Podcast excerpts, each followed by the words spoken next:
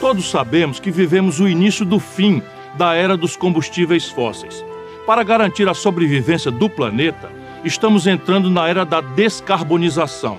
Para isso, precisamos estudar novas fontes menos poluentes que o petróleo e seus derivados. Mas é preciso ter consciência também de três coisas. Essa transição levará décadas. O Brasil é o país no mundo com melhores condições de lucrar e de se impor, tanto nessa fase de transição como no novo cenário do futuro. E a empresa mais estratégica para impulsionar essa transição energética é justamente a Petrobras. Uma nova Petrobras. A Petrobras da era da descarbonização e da economia do conhecimento. A Petrobras que eu tenho em mente será a maior, a mais moderna e a mais ecológica empresa de energia do mundo. Não será mais uma petroleira do passado, mas uma empresa de energia do futuro, com ênfase em fontes alternativas de energia, como a eólica, a solar e o hidrogênio verde, entre outras. É este, aliás, o caminho que já começam a trilhar as grandes petroleiras do mundo, como a Esso, a Shell e a British Petroleum, essas novas fontes, além de produzirem sozinhas, podem gerar energia de forma articulada com o gás natural. No longo prazo, o petróleo deixará de ser fundamental, mas vai continuar existindo como uma rica matéria-prima. Deixará de ser uma fonte energética decisiva, mas se transformará em um importante insumo industrial. Terá ampla aplicação na produção de polímeros e plásticos diversos, como também como insumo para a química fina e indústria de medicamentos. Mas o gás natural, do qual temos importantes reservas descobertas e muitas ainda no subsolo, continuará sendo muito estratégico, porque além de ser menos poluente, pode ser utilizado de forma conjunta com outras fontes de energia renovável.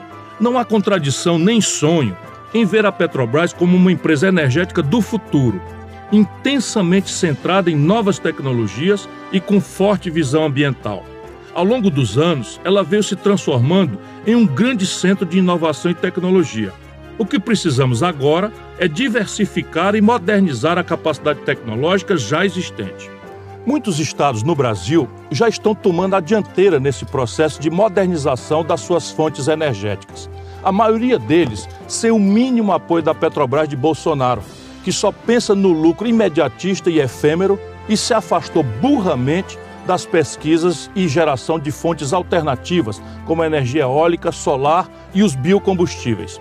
Na busca idiota do lucro fácil, eles querem fazer da gigante Petrobras uma mera exportadora de petróleo cru, antes de vendê-la barato para grupos estrangeiros. Um dos estados que tem mais se destacado há muito tempo na pesquisa e produção de novas fontes de energia é o Ceará.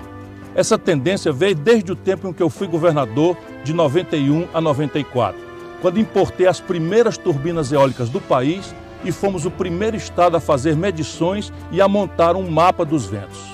Um novo e decisivo passo nesse pioneirismo é o polo de hidrogênio verde que o governo do Ceará está construindo em parceria com uma grande empresa australiana. Aqui está nascendo a maior usina de hidrogênio verde do mundo capaz de produzir 600 mil toneladas de hidrogênio por ano. Trata-se de um investimento de 5 bilhões de dólares. O hidrogênio verde é uma das fontes energéticas mais importantes para o futuro.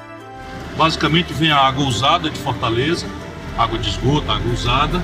Aqui usa a energia eólica do parque eólico aqui do PECEM para fazer o que eles chamam de eletrólise, que é um processo químico que quebra a molécula da água, que é hidrogênio e oxigênio, e né, invasa o hidrogênio e esse hidrogênio imediatamente já vai exportado para a Europa com a compra toda antecipadamente feita. É uma coisa. Ou seja, é uma indústria totalmente pura em todas as suas etapas e que produz um dos combustíveis menos poluentes do mundo e de altíssimo valor energético, porque a sua queima libera três vezes mais energia do que a gasolina, por exemplo. O futuro do Brasil e dos brasileiros passa, portanto, pela recuperação do controle e pela modernização da Petrobras. Nenhum país do mundo renunciou à sua estatal de petróleo no passado, nem abrirá a mão dela transformada no futuro.